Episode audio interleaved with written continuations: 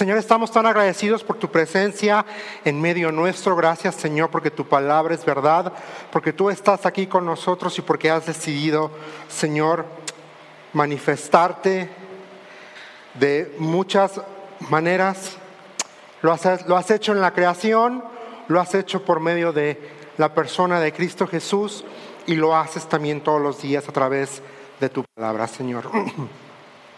En esta hora queremos pedir que seas con nosotros, que abras nuestro entendimiento, nuestra mente.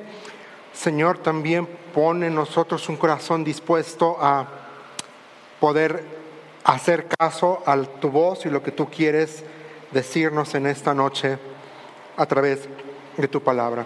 En tu nombre, Señor, estamos orando en Cristo Jesús. Amén y amén. Prácticamente podemos eh, dividir el libro de Miqueas en tres, en tres conjuntos de libros o tres conjuntos de palabras proféticas. Académicamente, eh, los estudiosos bíblicos le llaman a cada uno de estos em, grupos de palabras proféticas, le llaman oráculos. Por favor, oráculos, le llaman oráculos. Por favor, que no nos gane con la palabra, luego, luego nos remitamos a, al oráculo de Delfos y, a toda esta mitología. Académicamente se les conoce como oráculos y vamos a ir viendo. El primer, la primera colección de palabras es, se le llama el libro de la perdición. Va a ser desde capítulo 1, versículo 2 hasta el capítulo 3, versículo 12 eso es el libro de la perdición. Y ahí se subdivide en cinco, dolor por Samaria y Jerusalén, juicio, lo vamos a ir viendo, hoy no. El segundo libro es el libro de las visiones y va abarcar desde Miqueas 4, versículo 1, hasta Miqueas 5, versículo 15, el libro de las visiones. Número 1, el libro de la perdición. Número 2, el libro de las visiones. Número 3, el libro del juicio y el perdón. Y esto va a ser prácticamente todo Miqueas 6 y Miqueas capítulo 7. Hay quienes dividen este primer libro del 1 al 2 y en el segundo van a, van toman el 3, lo meten al libro de las visiones, pero en, en este momento a mí se me hace como más factible este acomodo.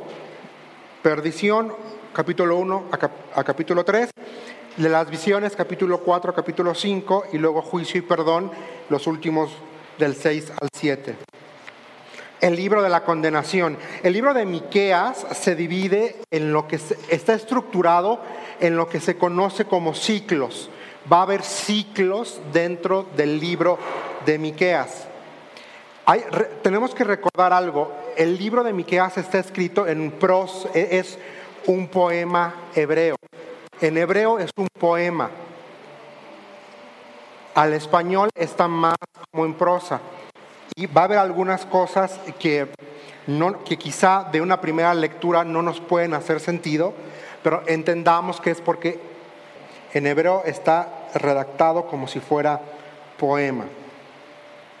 Académicamente, y no me vayan a golpear por esta palabrota que voy a utilizar, el libro de Miqueas va a contener pericopas. Pericopas es un conjunto de versos que forman una unidad. Este es el término académico, el término correcto es una pericopa, es un conjunto de versos. En, retórica se utiliza mucho para unir versos que forman una unidad de pensamiento para que sea coherente. También, pero para términos de a pie, se utiliza para que tú y yo podamos identificar temas claramente dentro del libro. Por eso es que los académicos utilizan la palabra oráculo, porque una pericopa es complicado para nosotros. Si para mí me resulta complicado pronunciar la palabra, entonces para que podamos entenderlo mejor, así es como lo han hecho. Entonces les decía que el libro se divide en ciclos. Y la Real Academia de la Lengua Española lo define como un pasaje de la Biblia que se lee en determinadas ocasiones del culto religioso. Me llama mucho la atención cómo lo define así la Real Academia Española, pero para fines prácticos que tú y yo podemos entender el día de hoy, es que así, acuérdate, el libro de Miqueas es un conjunto de ciclos poéticos que engloban temas en común. Un tema en común va a ser pecado y por lo tanto hay juicio. El siguiente tema en común va a ser una promesa de restauración. Dios restaurando a su pueblo. Ese va a ser otro conjunto de palabras. Y otra vez va a regresar otra vez a juicio, condenación y va a regresar otra vez a una promesa de restauración futura a Israel. Por eso es que les dije, es un ciclo.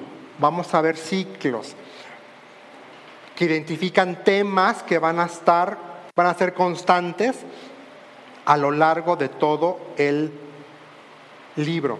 Y ahora Miqueas va a utilizar 40 ciclos. Va a usar, va a recurrir, perdón, va a recurrir a 20 ciclos, 20 períclopas dentro del libro de Miqueas. Vamos a encontrar 20 patrones así. Ahorita Quizá no se entienda, pero sí lo vamos a ver visualmente. Denme chance. Ahora, no es lo mismo redactar un poema en español y seguir las normas de ritmo, las normas de... Mm, ahí, ahí se me olvidó. Rima. No es, no es lo mismo redactar un poema en español que redactar un poema en alemán. Y traducir un poema del alemán al español, pues va no va a ser tal cual y viceversa. Si, quisiéramos traducir un poema del español al inglés o al hebreo o, o, al alemán, pues no va a ser, no va a cumplir la misma estructura gramatical con el que fue concebido en el idioma original. Vamos a ver, ya se los dije al principio, pero para que lo puedan apuntar, tres conjuntos de oráculos, el libro de la condenación, el libro de las visiones, el libro del juicio y el perdón. Y hoy vamos a empezar a hablar, a, ver el libro de la condenación. Obviamente no nos va a dar hoy todo el día porque hoy nada más nos vamos a enfocar a capítulo 1 de Miqueas. Pero es importante entender cómo está estructurado el libro en estos primeros tres capítulos vamos a ver la base legal por la cual Dios está dándole a conocer a, a su pueblo la condenación que viene para ellos.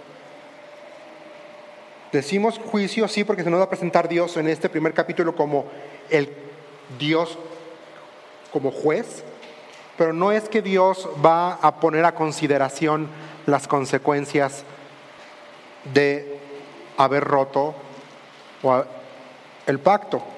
Lo vimos el domingo. Y yo estaba pensando justamente el domingo en el capítulo 26 de Levítico. ¿Se acuerdan? Si haces esto, si no haces, lo mencionamos. Bueno, el pastor lo mencionó. ¿Se acuerdan? Que había, que dijo, llamen, nos llamó la atención a la palabrita sí. Sí.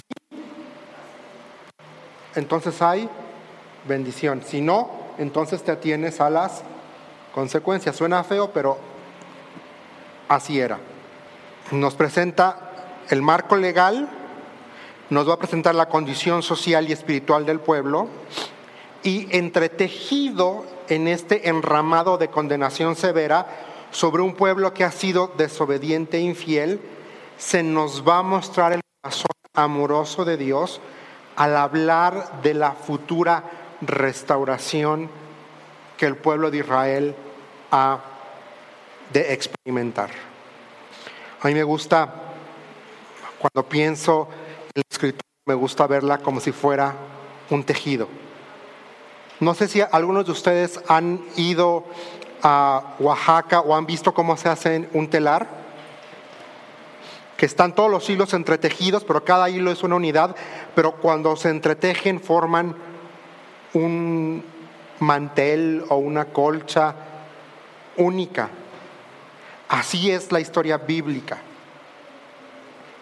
Es un enramado de individuos, de historias, cada una corre de forma individual, pero en conjunto nos dejan ver el gran panorama y nos dejan ver el corazón de Dios. Y también nos dejan ver el corazón del ser humano. Por eso yo lo escribí así, entrejido, entretejido. Se puede ver ahí el corazón amoroso de Dios. Capítulo 4 es un ejemplo, porque va a hablar de lo que le espera a Israel en un futuro capítulo 1 de Miqueas. Y vamos a esta primera parte, es el dolor por Samaria y por Jerusalén. Muchas de nuestras Biblias en español ya nos han hecho un gran favor al decirnos quién es el que está hablando. Pero en hebreo no sabes quién está hablando. Los traductores al español nos han ayudado a decir, ah, desde el versículo 2 hasta el versículo 5, el que habla es Miqueas. Y en el versículo 6 quien habla es el Señor. Entonces, que no se nos quede, vamos viendo. El mensaje es directo y es contundente. Los primeros tres capítulos se caracterizan por una rapidez de movimiento. ¿Por, ¿Por, qué rapidez de movimiento? Porque vamos a ver y tú ciudad de tal, y luego, luego, y tú ciudad de tal, y tú ciudad de tal, y tú ciudad de tal. Entonces estamos viendo una rapidez en cómo se está dando el juicio. No sé si me doy a entender. Así, una tras otra, tras otra, tras otra, tras otra, tras otra. Usa una fraseología pintoresca. Va, vamos a ver descripción vívida de lo que va a suceder. Aquí capítulo 1, versículo creo que es... Em, el 13 va a decir ensanchen o ponle, eh, prepara el caballo. vamos a ver una claridad de visión desde el capítulo 1 hasta el capítulo 3 de Miqueas. La visión es clara, pero también vamos a ver que está cargado con un sentimiento profundo. O sea, el profeta no solamente va a dejar claro lo que está recibiendo de parte de Dios, pero también lo va a cargar con emoción. Él, va a llorar, se nos dice capítulo 1, que Él llora. Él, él, llora por el contenido, por lo que va a venir. Ahora, como se los dije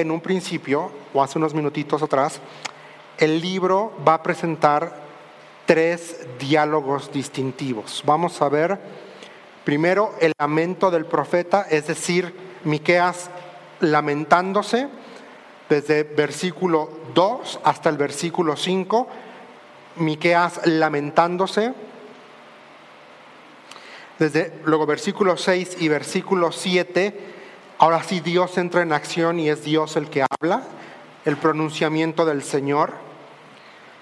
Y el tercer diálogo del 8 al 16 es la respuesta del profeta. Es cómo, cómo va a responder el profeta ante lo que el Señor acaba de pronunciar o lo que el Señor acaba de decir. Ahora, el tema central del primer capítulo es el dolor por el pueblo de Israel. Es un dolor que el profeta tiene por el pueblo de Israel. En estos 16 versículos vamos a encontrar dos temas principales. El primer tema es la condenación de Israel o la condena de Israel. Y dos, eso es desde el 2 al 9.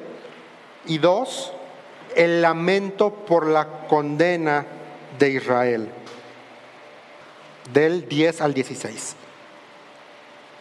Ahora viene lo que les decía. Estos primeros ocho versículos, desde el 2 al versículo 9, son seis estrofas y cada estrofa está conformada por cuatro líneas. Y prácticamente vamos a ver en estas seis estrofas seis temas bien puntuales. El primer movimiento o el primer ciclo es la proclamación del juicio. Ve lo que dice Miqueas 1:2. Atención que todos los habitantes del mundo escuchen, que oiga la tierra y todo lo que hay en ella. El Señor soberano hace acusaciones en contra de ustedes. El Señor habla desde su santo templo. El segundo tema es la naturaleza, la tierra reacciona ante la venida del Señor. Y no es la primera vez en la escritura que vemos que la tierra reacciona ante la manifestación de Dios. Muy puntualmente, el mejor ejemplo que tenemos es cuando Dios le da la ley a Moisés. Dice que todo el monte Sinaí y toda la tierra temblaba porque el Señor estaba descendiendo al monte. Y el pueblo tuvo miedo y le dijo a Moisés, no vamos a ir nosotros, porque la indicación era, Dios le dijo a Moisés que el pueblo se prepare, porque a la mañana del tercer día van a venir al monte y yo me presentaré ante ellos. Y al ver el pueblo de Israel cómo la gloria de Dios hacía que el monte temblara, sacudiera, dijeron, ve tú, ve tú, nosotros no, ve tú. La tierra reaccionando. Es el segundo tema. El tercero es el pecado es el causante del castigo. Sí hay castigo, y, es muy puntual. El 6, Samaria debe ser arrasada. Es, muy, muy impresionante porque versículo 6 dice que la herida es incurable. Una vez que hayas destruido una ciudad, no puedes deshacer lo que destruiste como por arte de magia. Puedes reconstruir, pero no puedes deshacer lo que, lo que deshiciste. No sé, no si me doy a entender. El 5 es el profeta llora. Ahí en versículo 8 dice, lloraré y me lamentaré, dice Miqueas. Y dice, voy a andar descalzo, es lo que dice. Pero solamente descalzo, dice desnudo. Y eso es interesante, porque en la cosmovisión judía, desnudez era un símbolo de, de una humillación y una bajeza que, acuérdense, cuando este personaje, se me fue el nombre, en Génesis se pone una, se puso una borrachera de aquellas, Noé, Noé se puso una borrachera de aquellas, dice el texto que se quedó desnudo en...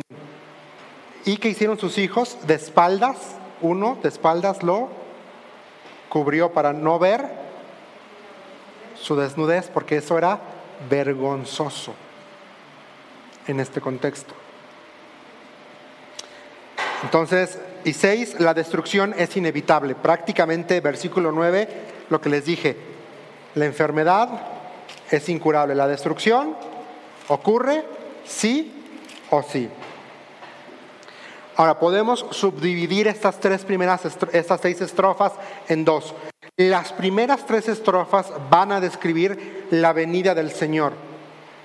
Es decir, desde el versículo 2 hasta el versículo 5 describen la venida del Señor,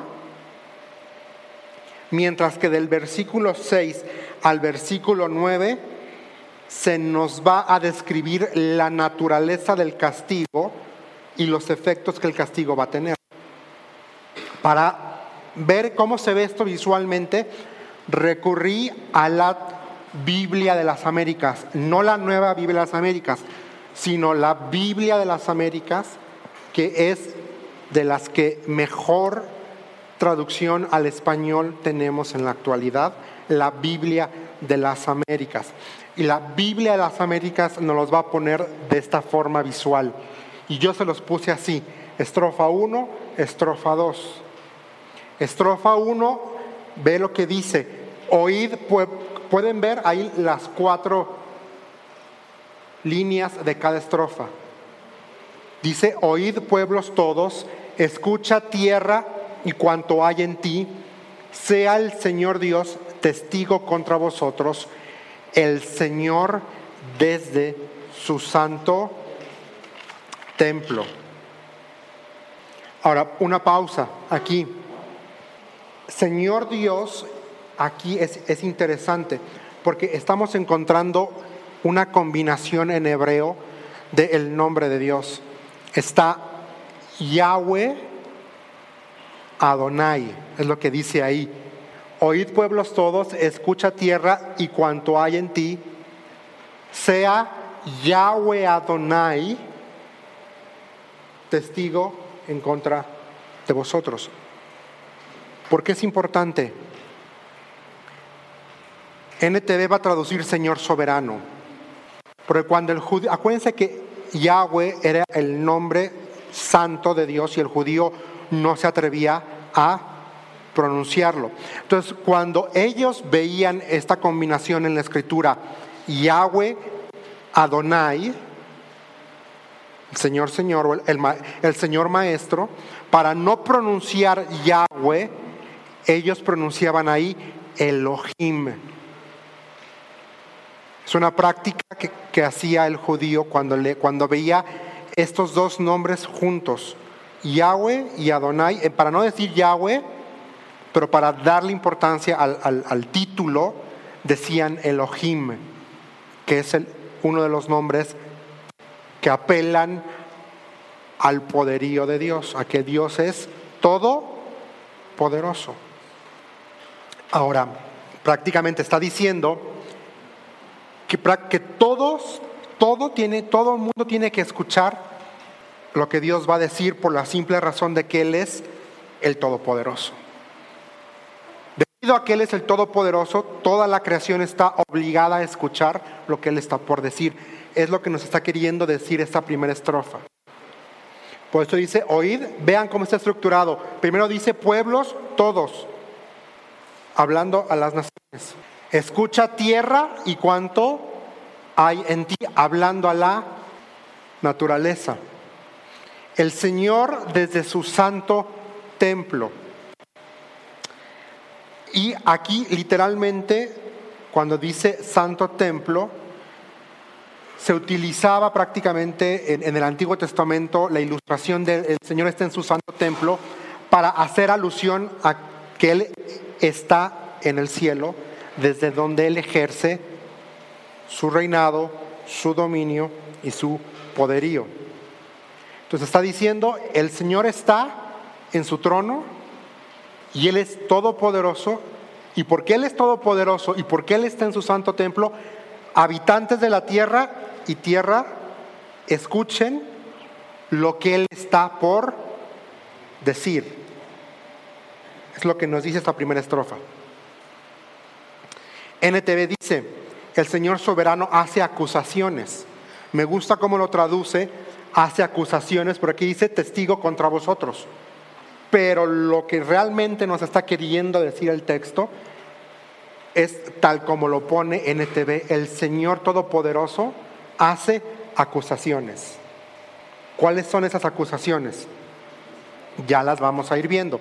La segunda estrofa Dice, porque he aquí, y ese por qué es importantísimo, porque he aquí el Señor sale de su lugar. ¿Cuál es el lugar? Lo acabamos de ver. Su santo templo, su presencia, desde donde Él ejerce dominio, autoridad y gobierno. Dice, porque aquí el Señor sale de su lugar.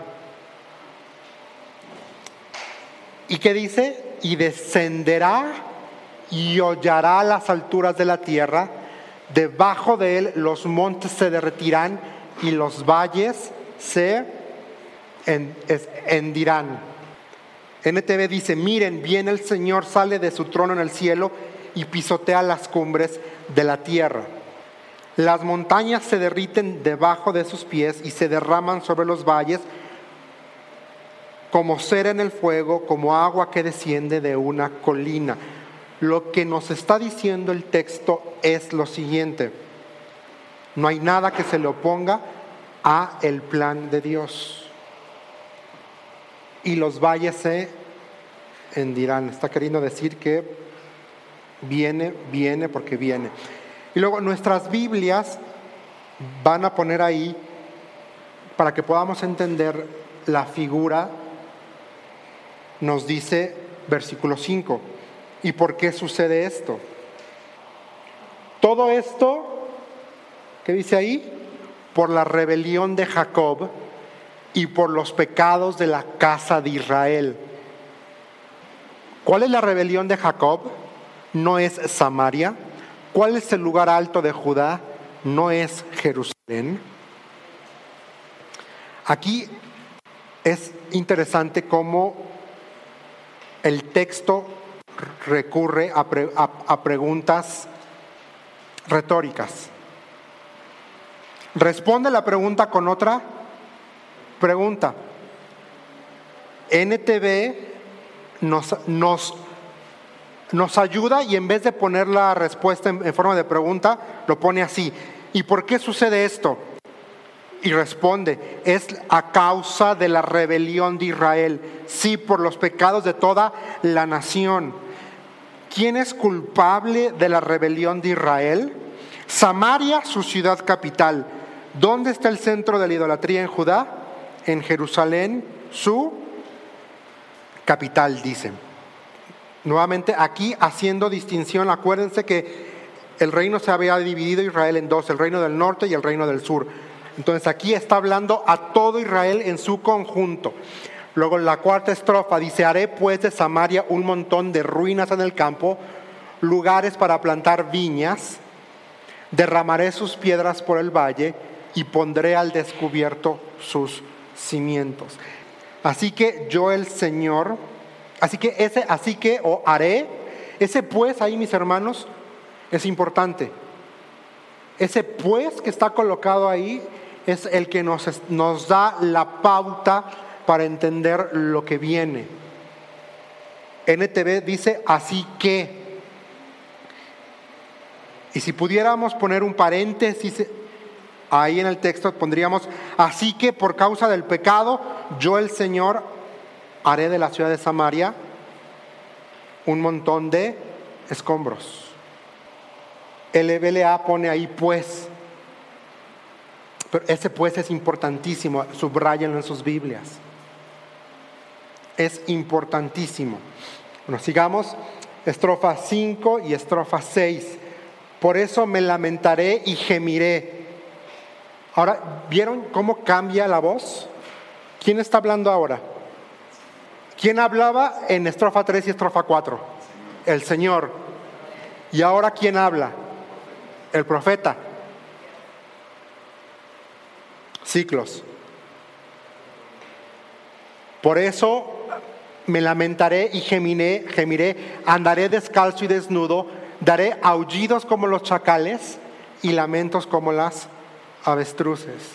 Porque es incurable su herida, pues ha llegado hasta Judá, se ha acercado hasta la puerta de mi pueblo, Jerusalén.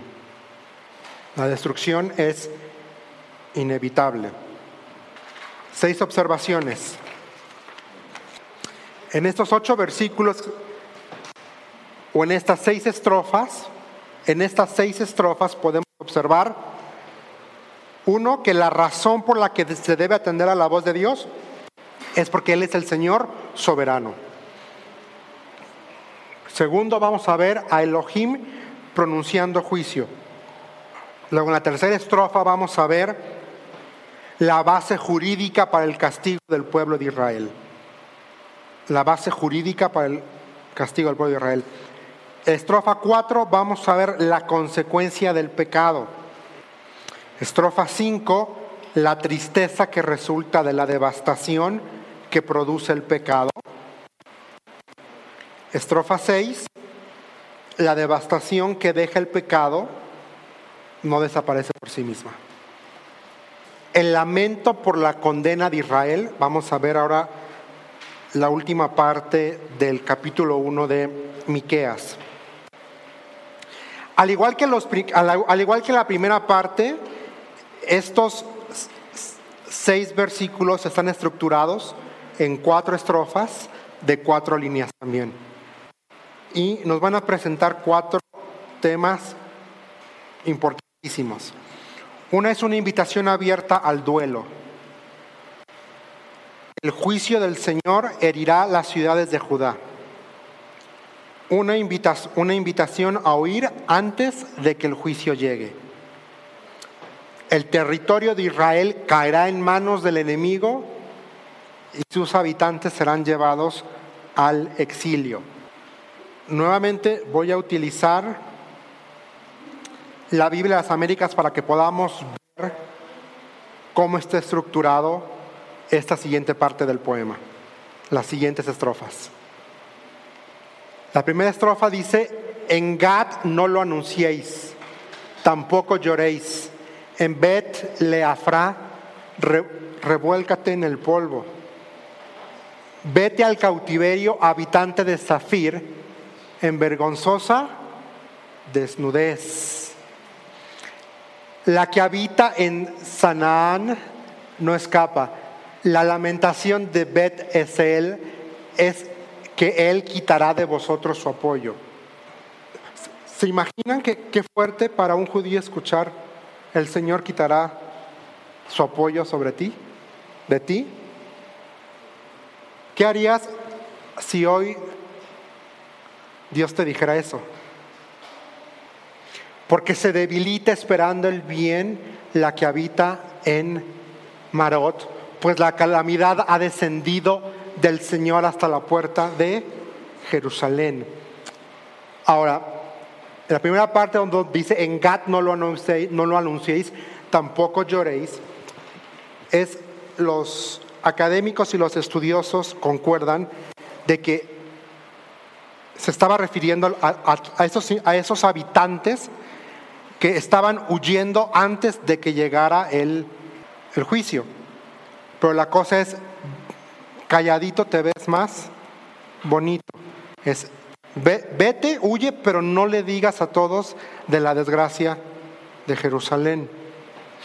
Dice, revuelca, Qué fuerte es esa frase, revuélcate en el polvo. NTV lo traduce así, dice, no se lo digan a nuestros enemigos en Gat, no lloren en absoluto. Ustedes, pueblo de Betle Ofra, revuélquense en el polvo para mostrar su desesperación. Ustedes, pueblo de Zafir, vayan como cautivos al destierro, desnudos y avergonzados. La segunda estrofa. NTV dice, el pueblo de Sanán no se atreve a salir de sus murallas.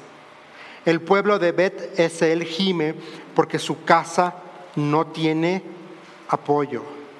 El pueblo de Marot con ansias espera la ayuda, sin embargo, solo le espera amargura, dice NTV, versículo 12. Porque el juicio del Señor llega a las puertas de Jerusalén. Y esta última parte del versículo 12 hace alusión directa a que el Señor está entronado, a que Él es el Señor de todo. Pero vean qué ásperas palabras, solo le espera amargura, vete y revuélcate. Está fuerte todo esto.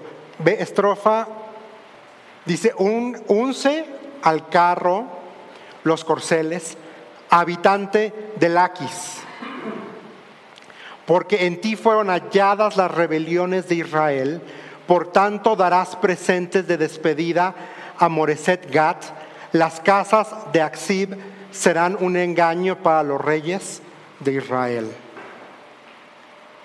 Vamos a seguirlo desmenuzando esta parte habitantes de Laquis. Laquis era una ciudad fortaleza que hacía frontera, que hacía frontera entre Judá y Egipto. Era un lugar estratégico, era un lugar bastante estratégico para los judíos. De hecho, vamos al segundo libro de Crónicas, capítulo 11, versículo 9, ahí vamos a ver que Roboam fortifica esta ciudad. Bueno, desde el 5. Roboam permaneció en Jerusalén y fortificó varias ciudades para la defensa de Judá. Fortificó, versículo 6, Belén, Etam, Tecoa, Betzur, Soco, Adulam, Gat, Maresa, Sif, Adoraim, Laquis, Aseca, Sora, Ajalón y Hebrón. Estas fueron las ciudades fortificadas de Judá y de Benjamín. Los académicos y estudiosos bíblicos concuerdan en que no hay una, no podemos puntualizar a, a ciencia cierta específicamente cuáles fueron las rebeliones de Israel que se le atribuye a la ciudad de Laquis. Pero la mejor hipótesis es que esta ciudad era un punto de avanzada, estaba casi en la frontera, pero ellos recibían eh, subsidios por parte de Egipto. Egipto les mandaba caballos y carros de guerra. Entonces la mayoría de los estudiosos y académicos bíblicos concuerdan en que muy probablemente lo que está diciendo aquí el texto es que dejaron de confiar en el Señor para su protección y comenzaron a confiar y a descansar en el subsidio que venía de parte de Egipto, en los caballos y en los carros de guerra que Egipto le cedía a la ciudad de Laquis. Existe la probabilidad muy, muy, muy, muy alta de que esta palabra, este versículo 13, se haya dado después de lo que se nos describe en el primer libro de Reyes, capítulo 18. Es, es impresionante. Vamos rápido, todavía tenemos tiempo. Segundo libro de Reyes, 18, 13. En el año 14 del reinado de Ezequías, Sennacherib, rey de Asiria, atacó a las ciudades fortificadas de Judá y las conquistó. Entonces el rey Ezequías envió el siguiente mensaje al rey de Asiria, que estaba en dónde? En Laquis. Yo he actuado mal. Si tú te retiras, te pagaré cualquier tributo que exijas Así que el rey de Asiria exigió un pago de más de 10 mil kilos de plata y mil kilos de oro. Y vean lo que hace. Para reunir esta cantidad, el rey Ezequías usó toda la plata que estaba guardada en el templo del Señor y en el tesoro del palacio. Versículo 16, hasta quitó el oro de las puertas del templo del Señor y de los marcos de las puertas que había revestido con oro, y se lo dio todo al rey de Asiria. ¿Qué hizo? Fue y desbancó lo del templo. Es lo que se le puede atribuir también a lo que la mayoría de los académicos nos dicen que podemos atribuirle a la, como el pecado del Aquis. 14 dice, den regalos de despedida a Moreset Gat, porque no hay esperanza de salvarla. Aquí literalmente lo que estaba queriendo, lo que está queriendo decir el texto es que no solamente van a perder ellos este, esta tierra, esta ciudad, sino además tienen que pagar tributo al conquistador, como en la Edad Media. al señor feudal hay que pagarle su tributo. No solamente que me conquistó, me quitó mi tierra, encima tengo yo que darle una lanita. Y todo por el pecado, el pecado, el pecado. El pecado de la idolatría, el pecado de darle la espalda a Dios, el pecado de erigir, bueno, de levantar ídolos. Porque vamos a verlo más adelante dice lugares altos. Y cuando vemos en el Antiguo Testamento que dice lugares altos, eran lugares de culto a dioses paganos. Nada que ver con la verdadera adoración. Dice la cuarta estrofa, oh habitante de Maresa, al que toma posesión. Este que toma posesión es nada más, nada menos que el rey Sennacherib y él va a tomar posesión de esta ciudad en el año 701 antes de Cristo. Hasta Adulam se irá la gloria de Israel. Ahora, no es la primera vez que se menciona Adulam. Alguien huyó ahí. Huyeron se fueron a esconder a la cueva de Adulam. Prácticamente ahí está haciendo alusión, está recordando ese evento en la historia del pueblo de Israel. Está diciendo que la nobleza de la ciudad se va a ir a refugiar, va a salir corriendo, como sucedió con David allá en el, en el primer libro de Samuel, capítulo 22, podemos leer eso, y en el segundo libro de Samuel, capítulo 23, podemos ver este pasaje en la historia del pueblo de Israel. La segunda parte es impresionante. La Biblia de las Américas dice, arráncate los cabellos y ráete por los hijos de tus delicias. Yo no sé cómo puedo hacer esto, pero dice, ensancha tu calva como la del buitre, porque irán al cautiverio lejos de ti. NTV dice, oh pueblo de Israel, rapen sus cabezas en señal de aflicción, porque sus amados hijos les serán arrebatados. Y aquí está haciendo alusión a un duelo doloroso y está comparando el exilio como cuando llora una madre por la pérdida de un hijo. No sé si alguna vez han estado en contacto con alguna madre que haya perdido un hijo, el dolor es impresionante. En mi mente solamente hay una, yo solamente sigue en mi mente la imagen de una mujer que perdió a su hija en un accidente desencajada, como ida. Pablo sabe de quién hablo, yo la recuerdo así, con la mirada vacía, sin brillo, sin... Es lo que está queriendo decir aquí el texto esta primera parte, porque sus hijos les serán arrebatados, dice NTV. Te desespera, dice, arráncate los caballos, dice. Pero luego dice, rápense hasta quedar calvos como un buitre. Ahora, es, NTV hace la traducción más literal en esta porción. Esta es la traducción más literal de lo que el hebreo dice. Rápense hasta quedar calvos como un buitre porque sus pequeños serán desterrados a las lejanías. A ustedes que son padres, que tienen hijos chiquitos, es como si les dijeran, háganle como le hagan, en tres años nos vamos a llevar esclavos a sus hijos a trabajar en una mina abandonada y quieran o no, vamos a venir por ellos. Y nunca más los van a ver. Algo así es lo que el texto está queriendo decir aquí. Así de fuerte, así de fuerte.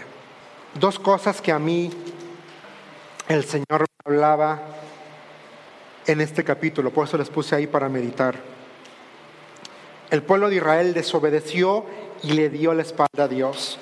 Deliberadamente decidieron ir en contra de la voluntad de Dios y adoraron a otros dioses. El pueblo de Israel se prostituyó. El pecado era tan ancho, tan profundo, que Dios mismo decide entrar en acción. Israel, el pueblo amado, había roto las condiciones del pacto que el Señor su Dios había establecido con ellos.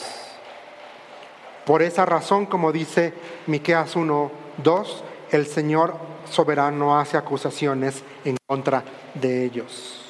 Miqueas 1:2 podemos ver se nos presenta a Dios todopoderoso como el Dios que tiene el derecho legal para realizar juicio en contra del pueblo de Israel y vemos lo que conlleva las consecuencias del pecado. Pero yo me hacía dos preguntas. La primera es, ¿cuál es el centro de mi idolatría? Miqueas 1:5. ¿Por qué sucede esto? Es a causa de la rebelión de Juan Marcos. Sí, por los pecados de Juan Marcos. ¿Quién es culpable de la rebelión de Juan Marcos? Él mismo es responsable. ¿Dónde está el centro de la idolatría en Juan Marcos? Esa es la primera pregunta. No me la respondan, es para que nos la llevemos y reflexionemos. ¿Cuál es el centro de tu idolatría? Pero puede ser, es pecado, la idolatría es pecado, pero seamos más, aterriza lo más práctico. ¿Qué es, cuál es el centro de tu idolatría? Es decir, ¿qué es eso que está ocupando el lugar de preeminencia en tu corazón que no es Dios? ¿Qué le está robando el lugar de preeminencia a Dios en tu vida y en mi vida? ¿Qué le está llevando? ¿Qué le está robando? ¿Es el trabajo? ¿Es las vacaciones? ¿Es tu casa? ¿Es tu familia? ¿Qué es? Segunda pregunta. ¿Qué produce el juicio sobre el pecado en mi vida? Miqueas 1:8 dice, "Por tanto lloraré y me lamentaré, andaré descalzo y desnudo, aullaré como un chacal", dice NTV, "y gemiré como un búho", dice NTV. ¿Qué produce el darte cuenta de que hay algo en tu vida y en tu corazón que le está robando el lugar a Dios? ¿Qué produce en tu vida? En pocas palabras, el ser consciente de que Dios visita la maldad es motivo suficiente para poner en orden mi vida y dejar a un lado mi pecado. Porque esa es una realidad. Dios visita la maldad. Dios visita la maldad. Dios castiga el pecado. Y Dios nos da el privilegio y la oportunidad de que nosotros por nuestra propia voluntad nos arrepintamos, confesemos y abandonemos el pecado. De otra forma, el Señor es fiel y dice en su palabra que al que ama a Él, disciplina. Y tenemos de dos, o lo hacemos voluntariamente o, como dice la Escritura, vamos a ser jalados con lazos de amor. Pero a veces el jale no va a ser muy suavecito. se han visto como los jaripeos, como no avientan el lazo suavemente, no, no, le dicen al animalito, a ver, ven, te voy a poner el lacito porque... Está el animal desbocado y ¿qué hace el jinete? Y muchas veces el animal lo enlaza y el animal se, se cae y se raspa. Esa es la ilustración con lazos. Yo así, para mí así es la ilustración del lazo de amor. Dios me ama tanto que dice, no quisiste por las buenas, ahí te va. Ya te, alas, ya te lacé porque te amo. Te va a doler que te jale de regreso a mí, pero lo hago porque te amo. Lo hago por tu bien. Oremos porque se nos fue el tiempo. Señor, estamos tan agradecidos en esta noche. Señor, tú eres el Dios Todopoderoso. Tú, Señor, eres el juez perfecto. Tú tienes, Señor, toda la autoridad del mundo para ejercer sobre nosotros tu juicio. Pero también, Señor, eres un Dios amoroso y misericordioso. Eres un Dios que aún en la ira recuerdas misericordia. Tu palabra dice que cosa horrenda es caer en manos del Dios viviente. Señor, queremos en esta noche llorar y lamentar por nuestro pecado. Señor, examina nuestro corazón y haznos ver si hay en él camino de perversidad, como dice el salmista. Señor, confesamos delante de ti nuestro pecado, confesamos delante de, ti aquello que ha ocupado un lugar en nuestra vida que te ha sacado a ti del lugar uno en nuestra vida, Señor. Señor, si estamos idolatrando algo, destruye esa idolatría, rompe eso, Señor. Tú eres un Dios, como dice Miqueas, que se complace en amar. Señor, apelamos en esta noche a tu amor perfecto, a tu amor incomparable, a tu amor que castiga, sí, que restaura también. Porque Señor, tú no nos quieres dejar como estamos. Señor, tú quieres transformarnos según tu escritura más y más y más cada vez hasta que lleguemos a la medida de la plenitud de Cristo. Señor, y mientras estemos de este lado de la eternidad, cambia y transfórmanos. Mientras estemos de este lado, Señor, ayúdanos a llevar nuestro yo todos los días a la cruz. Te necesitamos, Señor. Te necesitamos. En tu nombre estamos orando en Cristo Jesús. Amén y amén.